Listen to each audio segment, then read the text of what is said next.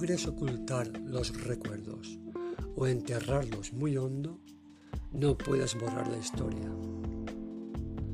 Más vale que se te quede grabado. La historia no puede borrarse ni alterarse, porque significaría matarte a ti mismo. Haruki Murakami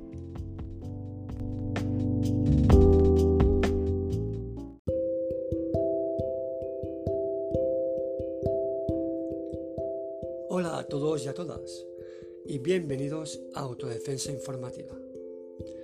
Dicen que la historia la escriben los vencedores y el paso del tiempo arrastra hasta el fondo del océano todo hecho no remarcado y escrito en papel de oro. Pero hoy vamos a rescatar de ese abismo a un insigne granadino, Emilio Herrera Linares. Imagino que pocos habréis oído hablar de este hombre, que entre otras muchas cosas fue el creador del traje espacial, presidente de la República en el exilio, primer hombre en cruzar por aire de Europa a África, recomendado de Albert Einstein y que le dijo no a Hitler. ¿Queréis conocerlo mejor? Pues Empezamos.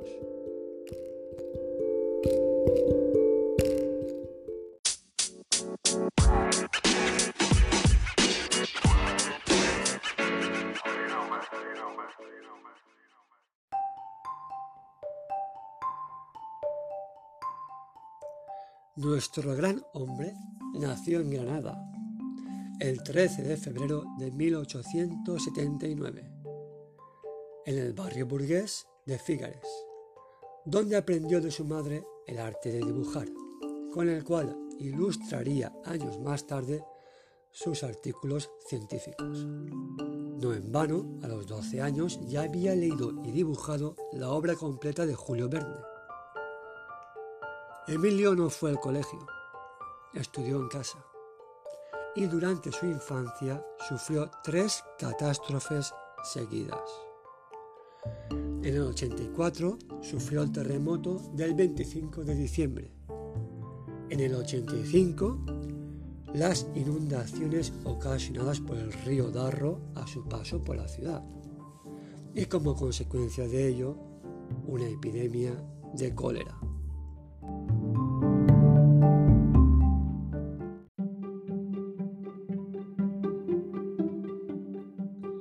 En esa época, cayó fascinado por los globos aerostáticos que se pudieron ver en la Granada de finales del siglo XIX. Globos que traía su padre del extranjero. Ya más mayor, ingresó en el ejército donde siguió con la vocación parental de ser militar y donde hizo la carrera de ingeniería aeronáutica en Guadalajara.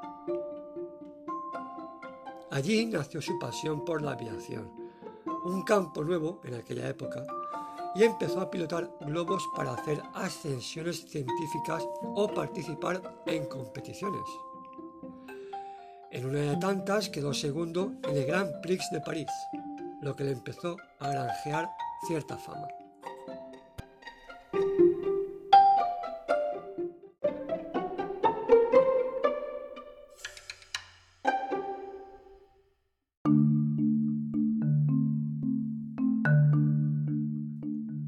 Tres años después se casa con Irene Aguilera, matrimonio del cual nació el conocido poeta José Herrera Petere.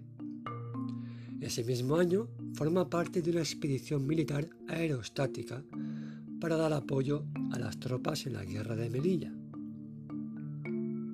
Tras observar una demostración de los hermanos Wright, Emilio se interesa mucho en los primeros aviones y es en 1914 cuando atraviesa el estrecho de Gibraltar en un vuelo entre Tetuán y Sevilla.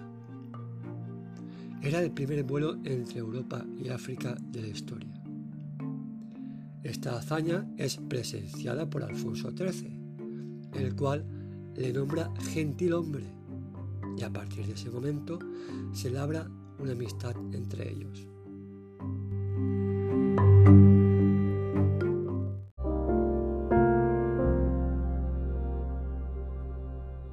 Antes de volcarse en sus estudios científicos, Emilio aún participó en una campaña militar en la Guerra del Rif. A partir de entonces, nuestro hombre se va a Estados Unidos a comprar aviones y a montar la primera escuela de pilotos de hidroaviones. Ya en 1918 intenta crear una aerolínea transoceánica de dirigibles para unir Estados Unidos y Europa, pero lo acaba realizando una empresa alemana. Al final, es invitado como segundo comandante al dirigible Graf Zeppelin, la mayor aeronave de su tiempo, con la cual dan la vuelta al mundo.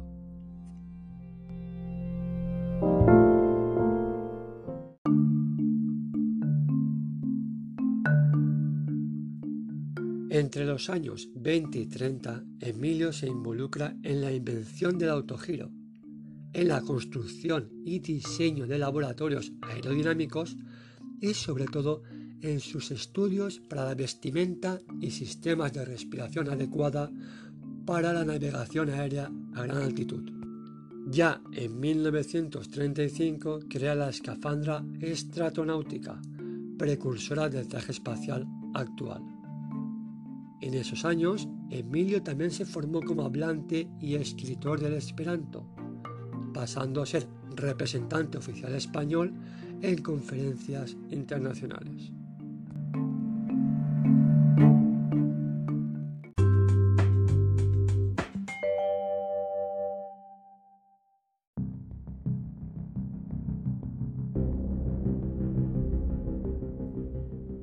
30 al 35, Emilio vive años convulsos.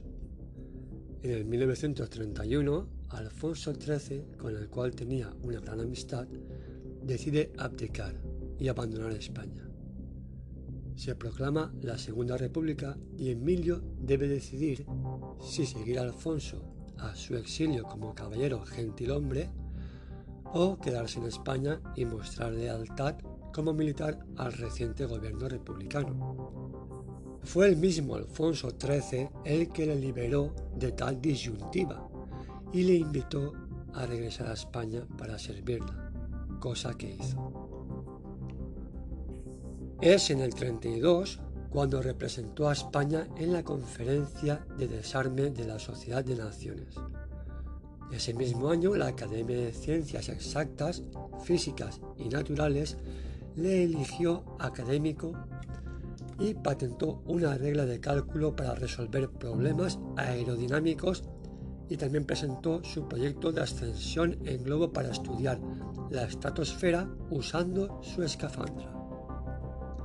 En el 35, entre Guadalajara y Cuatro Vientos, realiza dos diseños. El primero, un globo que podía alcanzar los 26.000 metros de altitud y el segundo el primer traje espacial, el cual contaba con micrófono, sistema de respiración antivapor, termómetros, barómetros y varias herramientas para medir y recoger muestras.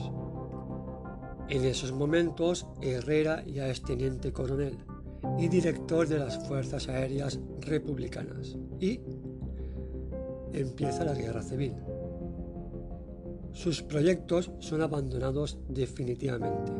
Sigue luchando el bando republicano y en el 37 es ascendido a general. Ese mismo año, su segundo hijo es abatido en la batalla de Belchite y al año siguiente su primogénito, Petere, gana el Premio Nacional de Literatura.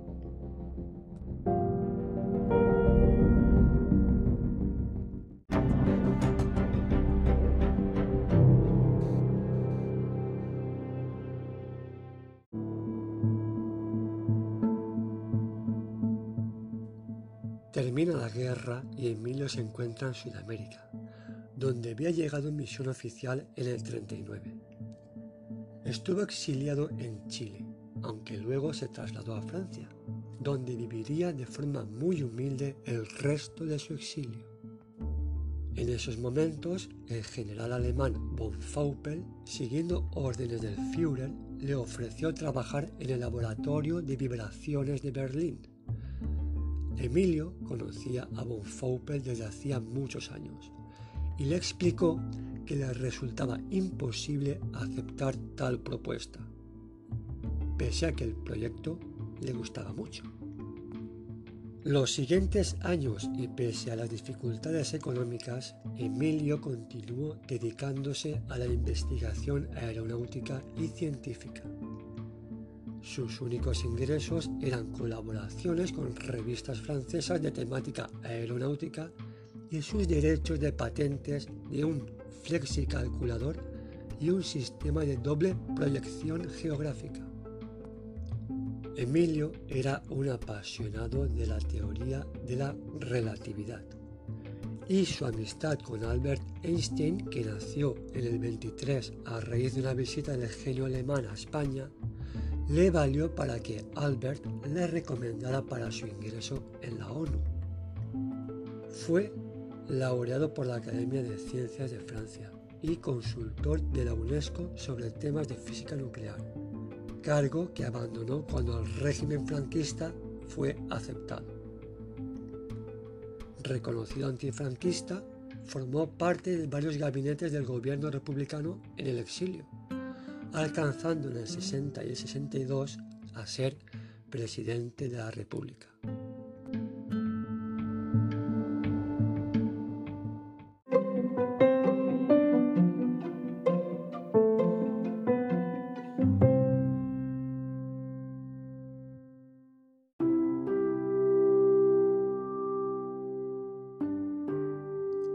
En el año 67, poco antes de su muerte, Emilio intentó una reconciliación nacional, buscando el apoyo de la Iglesia y de los políticos para celebrar un referéndum para que los españoles pudieran elegir entre monarquía o república.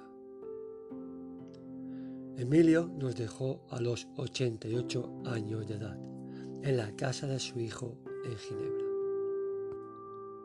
Décadas más tarde, la NASA diseñó sus trajes espaciales basándose en los diseños de Emilio. La NASA intentó contratarle con un cheque en blanco. Emilio solo exigió que la bandera española ondeara en la superficie lunar. Pero le dijeron que no, que solo las barras y estrellas habitarían el satélite con lo cual Emilio rechazó trabajar con ellos. Pese a eso, como reconocimiento, Neil Armstrong entregó una roca lunar a uno de sus colaboradores.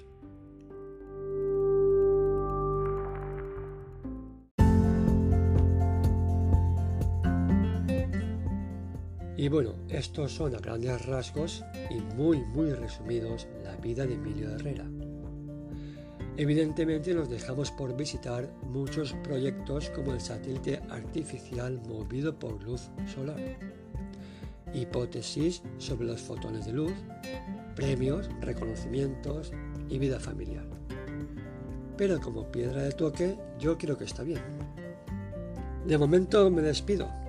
Espero que haya sido de vuestro agrado y no se os haya hecho muy muy pesado. Lamento las intromisiones de sonido y a veces la mala calidad, pero es que grabar aquí un día como hoy, esto parece, no sé, la feria de abril. Un abrazo muy grande, nos vemos pronto y adiós.